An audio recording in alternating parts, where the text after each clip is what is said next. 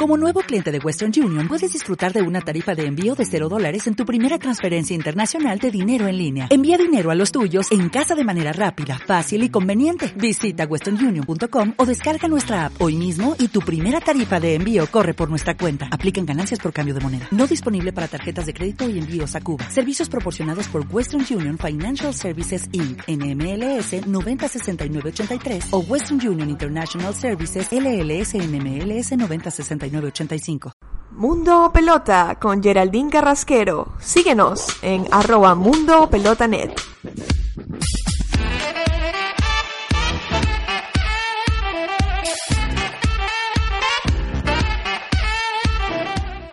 Hola, ¿qué tal amigos de Mundo Pelota? Bienvenidos una vez más al encuentro con la actualidad deportiva. Si la pelota gira, el mundo también. En eso estamos muy claros. Esta semana, espero que la hayan pasado muy bien. De seguro ha sido así porque han habido muchos partidos, mucho fútbol, fútbol internacional, duelo de selecciones. En el caso de las selecciones sudamericanas, se han jugado varios eh, partidos interesantísimos, incluido por supuesto la, la, la actuación de Venezuela. Y en el caso de los conjuntos europeos, se terminó de dirimir quiénes son los clasificados a la próxima Eurocopa del año 2020. Pero antes de entrar en materia, me gustaría recordarles que pueden seguirnos en las redes sociales, arroba Mundo Pelotanet, estamos en Twitter, también en Instagram, tenemos páginas de Facebook, Mundo Pelota y por supuesto está a disposición el canal de YouTube Mundo Pelota para que se suscriban en cualquier momento y allí entonces puedan estar al pendiente de todo el contenido audiovisual que publicamos. Por cierto, esta semana, eh, unas horas después del partido de la Vinotinto, dejamos nuestro análisis en video con figura táctica, con los goles al completo y con historial de lo que fue ese triunfo de Venezuela ante Japón. Y por allí queremos comenzar al primer toque. Porque la selección quería cerrar el año con buen pie, este 2019, jugando su partido número 12. Al final ha sido así. Eh, para sorpresa de muchos, Venezuela brindó un verdadero show en el primer tiempo. Eh, quien les habla eh, tiene que admitir que me encontré muy sorprendida con el nivel de la selección, sobre todo en la primera mitad, en cuanto a que el equipo tuvo un funcionamiento colectivo muy engranado, un funcionamiento coral, un trabajo de equipo, se vio en la selección las triangulaciones que tanto se pedían en los partidos eh, anteriores. Y eso que Venezuela siguió apostando por el sistema 4-3-3. Eh, a diferencia de lo que había hecho en Caracas, que había apostado por el 4-2-3-1 con Rómulo Otero como enganche, esta vez Venezuela demostró que teniendo un tribote como le llaman en España, esta figura de tener tres mediocentros, uno defensivo y dos mixtos, es el caso de Bernaldo Manzano, Tomás Rincón y Yángel Herrera en el partido ante Japón, esto no la limita para poder crear situaciones de gol. Venezuela formó ante Japón con Wilker Fariñez en el arco, por la derecha estuvo Ronald Hernández, la dupla de centrales fue Miquel Villanueva y Jordan Osorio, por la izquierda jugó otra vez Roberto Rosales a perfil cambiado, en el centro del campo, como ya les mencionamos, el trinomio Manzano, Herrera y Tomás Rincón, y adelante hubo un tridente novedoso porque a Salomón, Rondón y a Darwin Machis se le unió Jefferson Soteldo. Y es que la actualidad de Manzanita, de Jefferson Soteldo en el Santos de Brasil, siendo una de las figuras del Brasileirao, sin lugar a dudas pedía a gritos su titularidad con la selección. Y esto es algo que olfateó bien Rafael Dudamel y hay que darle el mérito, hay que darle la derecha eh, en ese detalle que haya alineado a Soteldo por la banda izquierda. El sacrificado, entre comillas, ha sido Darwin Machis, que se ha tenido que ir a jugar a la derecha, pero ambos han demostrado por su actuación ante Japón con esa victoria contundente, histórica y categórica de cuatro goles por uno que pueden jugar juntos en la selección. Más allá del análisis que hacemos y alabamos el nivel alto que tuvo el equipo de Rafael Dudamel, eh, tenemos que también hacer frente a las críticas. El fanático venezolano suele ser muy escéptico. Lo primero que se escuchó o que se leyó en redes sociales o en distintos foros era que, ah, sí, se le ganó a Japón, pero Japón no era el equipo A. Sí, es verdad.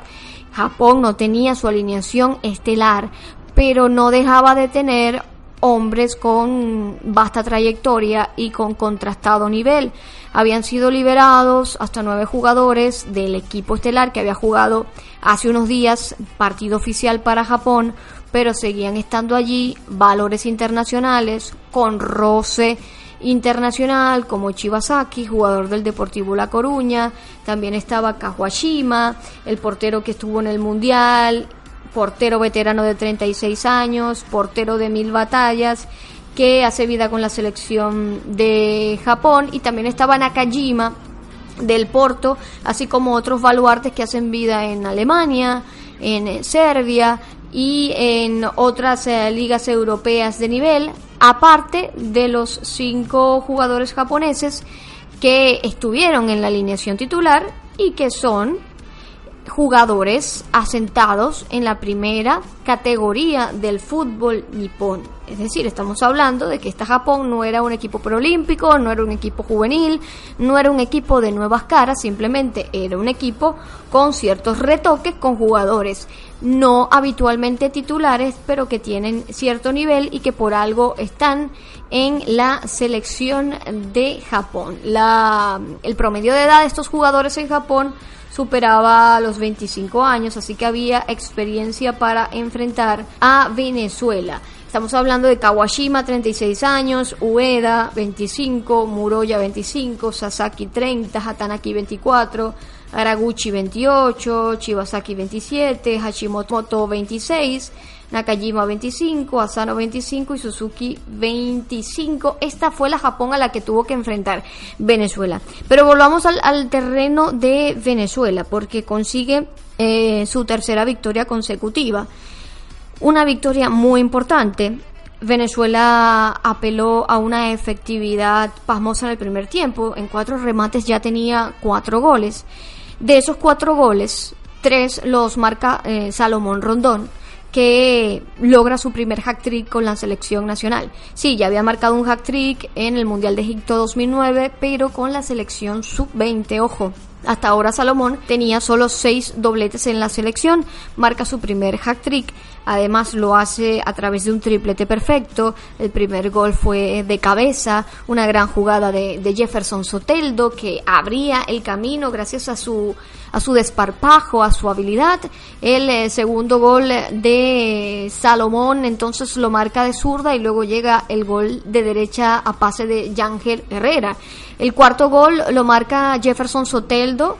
Estuvo precedido de un gran control dentro del área con la pierna zurda y en la misma en el mismo tiempo que controla no deja caer el balón en el aire, es decir, con el control se levanta el pase de Darwin Machis y cuando el balón está en el aire logra ponerle el empeine por debajo de la de la pelota y cambiarle el palo al portero Kawashima. Fue realmente un verdadero golazo de Jefferson Soteldo que está viviendo su mejor momento desde que está en el fútbol del exterior. No solo golazos en Santos, ahora este golazo con la vino tinto. Y luego eh, esa victoria de Venezuela pintaba para una goleada, una goleada histórica. Ya buscábamos eh, los registros, cuál había sido la mayor goleada de Venezuela en su historia, también cuál había sido su mejor presentación como visitante y empezamos a encontrar datos y datos y datos y nos encontramos con que Venezuela había tenido una mejor victoria como visitante que esta 4-1 ante Japón y fue ante Costa Rica en el año 2000. Pero esta victoria no estaba tan fácil de ubicar, no se encontraba en, en las páginas que suelen tener estos registros. Fue un partido atípico en Costa Rica. Costa Rica no usó a su equipo eh, habitual. Eh, el técnico para el momento quería probar nuevas piezas, pero la prensa tica terminó criticando fuertemente a su selección porque para ellos regaló ese partido ante Venezuela. Una Venezuela que por el año 2000 tenía el mando del argentino José Omar Pastoriza y que en ese partido marcó, por ejemplo, Gaby Urdaneta, el eh, volante creativo que tenía la selección también en la época de Richard Páez, marcó Fernando de Ornelas, también para la selección. Y por allí también estuvo marcando José Manuel Rey en un equipo que también tenía Angelucci, al Paragüita Jiménez, a Wilfredo Alvarado, a Robert Morane, entre otros. 5-1 fue ese partido en Alajuela, Costa Rica, y ha sido entonces, ha quedado como el mejor triunfo como visitante de Venezuela en toda su historia. Como segundo triunfo, mejor como visitante, ha quedado este en tierra nipona ante Japón, cuatro goles por uno. Al final, eh, Venezuela se relaja un poco en el segundo tiempo. Japón, que había sido abucheado a la salida del primer tiempo por su público, se reanima, se rehace, juega por su moral y logra a recortar distancias, pero el partido ya estaba totalmente definido para Venezuela. Uno se quedó con ganas de ver a más jugadores, porque, bueno, con un partido definido le daba la posibilidad a Dudamel en el último partido, antes de encarar las eliminatorias que serán en marzo de 2020, que arrancarán allí, probar jugadores, por ejemplo, probar quién sería el reemplazo de Salomón Rondón hoy día, porque es muy difícil saberlo, si bien eh, en la lista hay valores como Aristelletti, como Ponce, no han sido realmente probados en la selección y ante una hipotética sanción o lesión, Dios no lo quiera, de Salomón, eh, tiene que haber un, un 9 de garantías que sea el recambio de Salomón. También nos quedamos con ganas de ver, por ejemplo, a Gabriel Benítez en el lateral izquierdo para que tuviera un rodaje internacional de nivel como jugador en esa demarcación. Hay que recordar que Gabriel Benítez es el único jugador de los que estaban en esta lista de 24 jugadores que hace vida en el fútbol local. ¿Por qué no? También darle más minutos a los hombres que ingresaron. El que ingresó antes o, primero fue Rómulo Otero, pero luego fueron ingresando John Murillo, Renzo Zambrano, Juan Pablo Añor y por último también Fernando Aristilleta. Y creo que pudieron jugar un poco más, sobre todo aprovechando que el partido ya estaba decantado para el lado de Venezuela. Ahora queremos hacer un paréntesis y hablar de José Salomón Rondón, que sin duda se ha erigido como el baluarte ofensivo, y yo diría que en líneas generales, más importante de Venezuela en la última década. Debutó por allá en febrero del año 2008 de la mano de César Farías, que apostaba por él cuando tan solo tenía 18 años recién cumplidos. Un mes después, en marzo, Salomón Rondón marca su primer gol con la selección nacional y de allí comienza su idilio con eh, la camiseta vino tinto que hoy por hoy se extiende y lo tiene con 30 goles en su historial. Eh, no solo es que lograba su primer hack trick ante Japón, Salomón, sino que podemos decir que, que pasa de ser el gladiador que todos conocemos a ser un samurái, porque eh, le hacíamos un trabajo especial a Salomón en, nuestra web, en Mundo Pelota, y, allí poníamos, reseñábamos que la palabra samurái viene de, un término japonés antiguo que significa aquel que sirve. Y creo que Salomón ha dedicado su trayectoria profesional no solo a lucirse en los clubes europeos en los que ha estado, ahora está en China, sino también en ponerse al servicio íntegro de la selección nacional que sus números hablan por sí solos, que desde 2009, cuando se asienta ya como titular en la selección patria, hasta este 2019 no ha tenido un sustituto. Salomón Rondón no tiene padrote en la selección, por así decirlo. Eh, sus años prolíficos, podemos hablar del 2012, cuando marcó cinco goles con Venezuela en ocho partidos, tres de ellos claves en las eliminatorias. Ese año también le sirve porque pasa de Málaga al Rubín Kazán en Rusia. Luego tuvo otro año eh, rico en cuanto a goles. Fue el 2016 cuando marca cuatro dianas con la Vinotinto en 11 partidos, dos de ellos en la Copa América de los Estados Unidos 2016. Al tiempo que ese año también marcaba nueve goles en la Premier League con el West Bromwich Albion. Y el otro año prolífico en la carrera de la selección con la Vino Tinto, sin duda alguna, ha sido este 2019, que ya queda para la historia como el mejor de su carrera como, con la selección, como jugador de la selección, porque marca nueve goles en diez partidos su mejor año en cuanto a promedio de goles. Salió a casi un gol por partido y eh, pasó del Newcastle United al Jifang de la Superliga China a cambio de 18,27 millones de euros. Por supuesto, muchísimos entendidos, fanáticos, seguidores y hasta periodistas criticaron este cambio de aires de Salomón Rondón, pero paradójicamente desde que se ha ido a China en julio pasado, Salomón cada vez que ha estado con la selección ha marcado y se ha mostrado en gran nivel. Se ha ubicado mejor dentro del área, el equipo también ha jugado mejor, creando oportunidades para él, pero él se ha sentado como el mejor finalizador sin duda alguna que tiene la selección. No sé si habría en su cabeza una mayor tranquilidad estando ahora en la Superliga China, eh, se ha soltado todas las presiones y ahora simplemente viene a Venezuela a disfrutar. Esto habría que hablarlo con, con, el delantero en una entrevista, eh, se le tendría que preguntar eh, el porqué de, de este año tan prolífico en goles con la selección y que justamente coincide en un traspaso que muchos han visto con malos ojos. Sí, la Superliga China no es de las más competitivas del mundo, pero eh, a nivel salarial es bastante suculenta para Salomón Rondón, que también tiene que asegurarse su futuro y, ¿por qué no?, pudiera regresar al cabo de un año o dos al fútbol de élite en Europa. Cuando hablamos de Salomón Rondón y su valía, no solo lo hacemos dentro de la selección, sino que tenemos que estar todos de acuerdo en que ha sido uno de los mejores delanteros de Sudamérica también en la última década. Sí, a nivel de clubes ha marcado casi 150 goles, 146 para ser exactos, pero han sido sus actuaciones con Venezuela lo que le ha ganado a Solomón el respeto del continente americano como periodistas del sur, de Argentina, de Chile, de Brasil, de Colombia, sobre todo se expresan de él con tanto respeto y admiración. Y es que Salomón ha sabido marcarle goles importantes a rivales de peso en América como Argentina, Paraguay, Uruguay, Colombia, Estados Unidos, Chile, Perú, es decir, a casi todos los equipos de las eliminatorias porque incluso también le, ha marcado a Bolivia recientemente. Creo que su única asignatura pendiente eh, es marcarle a un rival de peso como Brasil, pero con la ambición de Salomón y con sus ganas de no rendirse nunca y además con la regularidad que le ha caracterizado todo este tiempo, seguro que lo va a tener como una de sus metas principales para cuando comiencen las eliminatorias y va a tener dos oportunidades, dos partidos contra Brasil que le permitirán eh, poder marcarle al gigante amazónico.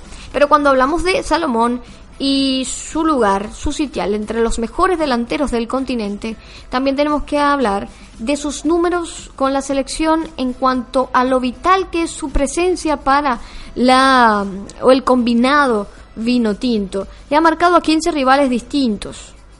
Tan solo de sus 30 goles, uno ha sido de penal, 23 de jugada y 6 dianas de cabeza han llegado.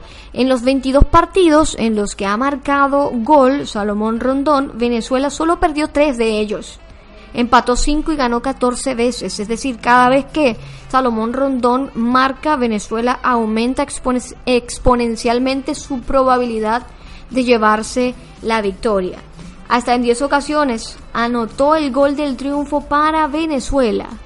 Es decir, esto habla a las claras de que estamos en presencia del mejor delantero de la historia nacional y enciende las alarmas porque cuando ya llegue la hora de su retiro no se ha visto todavía un 9 que pudiera reemplazarlo. Sí, uno puede pensar a largo plazo en Jean Carlos Hurtado, el eh, delantero de Boca Juniors, pero todavía no, no está tan inmiscuido con la selección mayor, pero seguramente pudieran tener eh, las condiciones para emular lo que ha hecho Salomón hasta ahora con la selección. Cerramos eh, estos 20 minutos que le hemos dedicado a la vino tinto hablando de su balance este año que ha sido uno de los mejores años y el mejor año de Dudamel sin duda alguna desde que asumiera en 2016, 12 partidos jugados, 6 victorias, 4 empates y apenas 2 derrotas con 21 goles a favor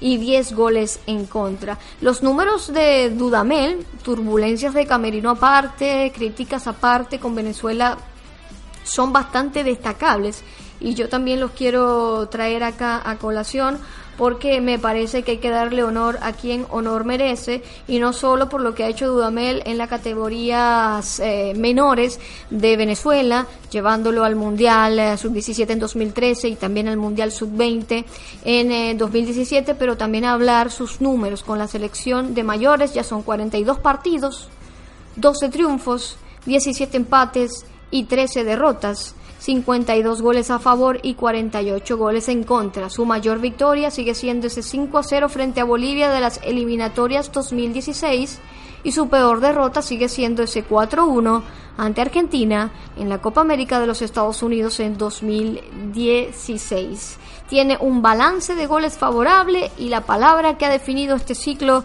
ha sido el equilibrio. El propio Rafael Dudamel hablaba después de la victoria ante Japón y ha dicho que el mérito ha sido todo de los futbolistas que se han entregado por su selección, creyendo en una idea y poniendo toda su capacidad a disposición de un sueño mundialista.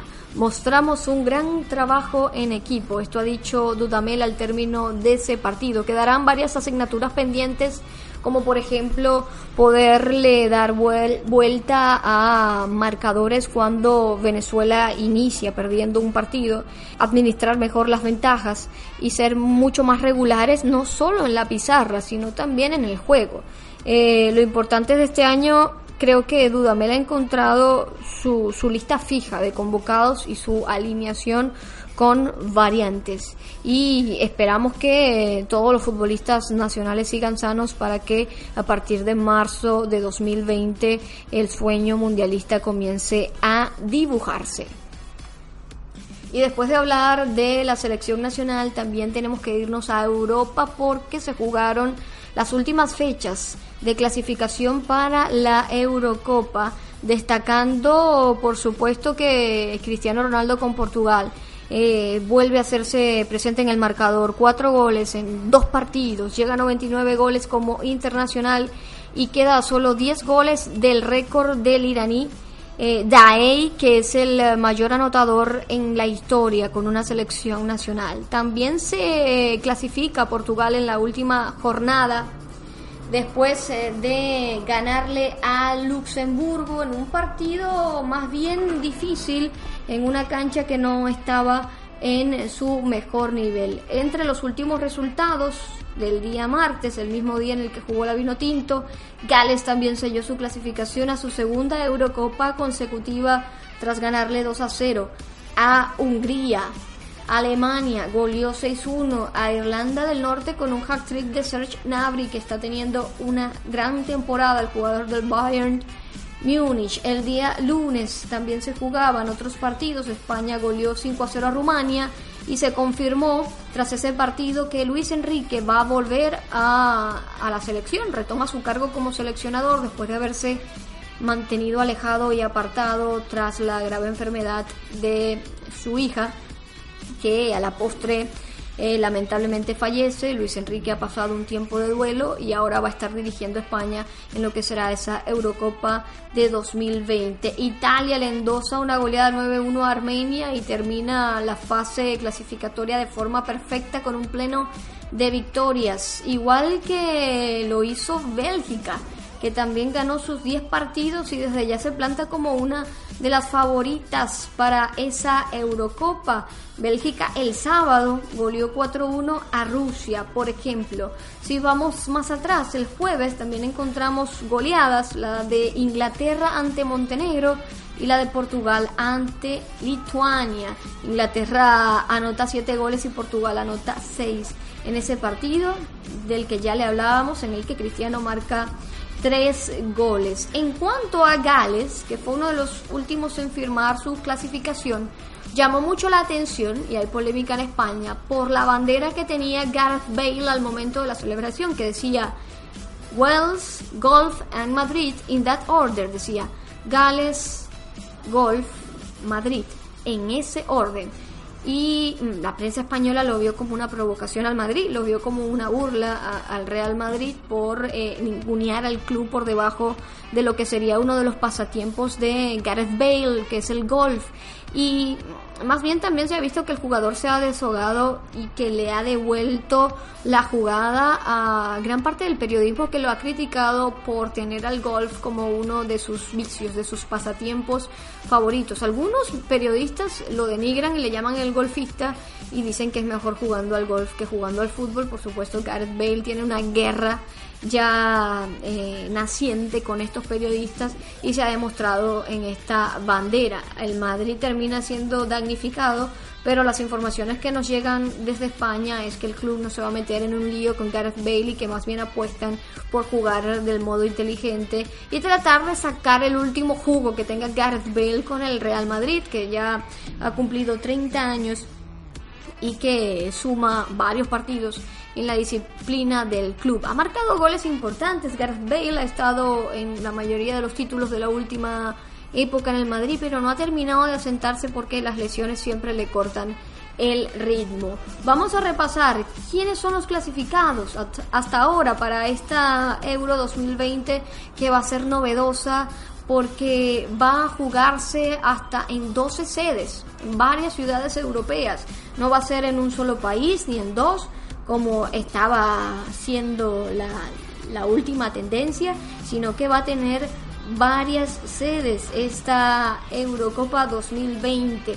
Quedaron definidos los bombos y los bombos se definieron según la posición final de cada equipo en los grupos de clasificación, según los puntos obtenidos, según la diferencia de goles, goles marcados, goles marcados a domicilio, el número de victorias, el número de victorias como visitante, es decir, todos estos criterios se unieron para definir los bombos que han quedado de la siguiente manera.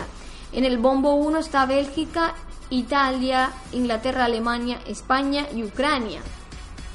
De este bombo, Italia, Inglaterra, Alemania y España serán anfitrionas. En el bombo 2 está Francia, Polonia, Suiza, Croacia, Holanda y Rusia. De este bombo, Holanda y Rusia serán países anfitriones de esta Euro 2020. En el bombo 3 se encuentra Portugal, Turquía, Dinamarca, Austria, Suecia, República Checa y de este bombo Dinamarca será también país anfitrión. En el bombo 4 para el sorteo que se estará realizando a final de año estará Gales, Finlandia y eh, los ganadores de los playoffs estas rutas de los playoffs tienen equipos que no han podido hacer la clasificación, por supuesto, por la vía regular. Y van a tener una segunda oportunidad para meterse en la gran fiesta del fútbol europeo. ¿Quiénes son? En la ruta A estarán Islandia, Bulgaria, Israel, Hungría y Rumania. En la ruta B estarán Bosnia y Herzegovina, Eslovaquia, República de Irlanda e Irlanda del Norte. En la ruta C estará Escocia, Noruega, Serbia, Bulgaria, Israel, Hungría y Rumania y estarán entonces Georgia, Macedonia, Kosovo y Bielorrusia. Estarán entonces disputándose entre estas elecciones las rutas para los playoffs y estos playoffs van a dejar cuatro lugares más para la euro. Son los cuatro lugares que faltan exactamente para armar ya los grupos de la Eurocopa 2020. El sorteo va a estar siendo el 30 de noviembre de la fase final. El inicio de los playoffs será el 26 de marzo y el 1 de abril habrá un sorteo adicional de la fase final si se necesitase.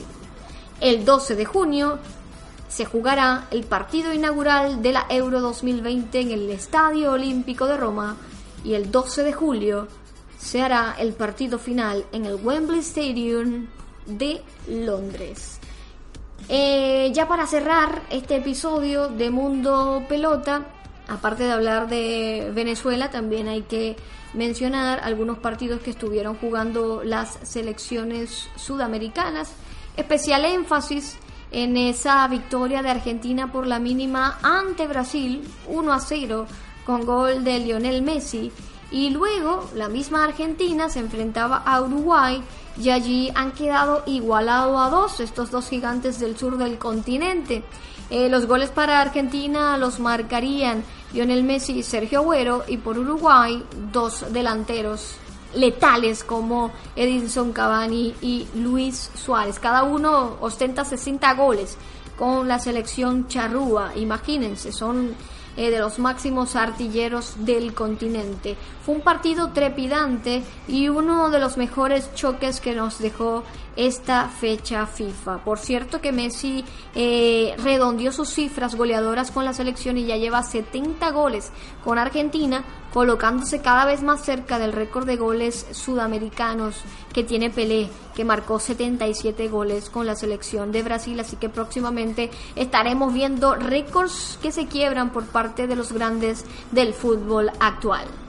De esta manera llegamos al final de este nuevo episodio de Mundo Pelota. Si la pelota gira, el mundo también. Recuerden amigos seguirnos en las redes sociales arroba Mundo Pelotanet, en Instagram, también en Twitter. Pueden dejarnos sus comentarios, su feedback. También pueden activar la suscripción en el canal de YouTube y por supuesto navegar por nuestra página web. Les habló gustosamente Geraldine Carrasquero y será hasta la próxima.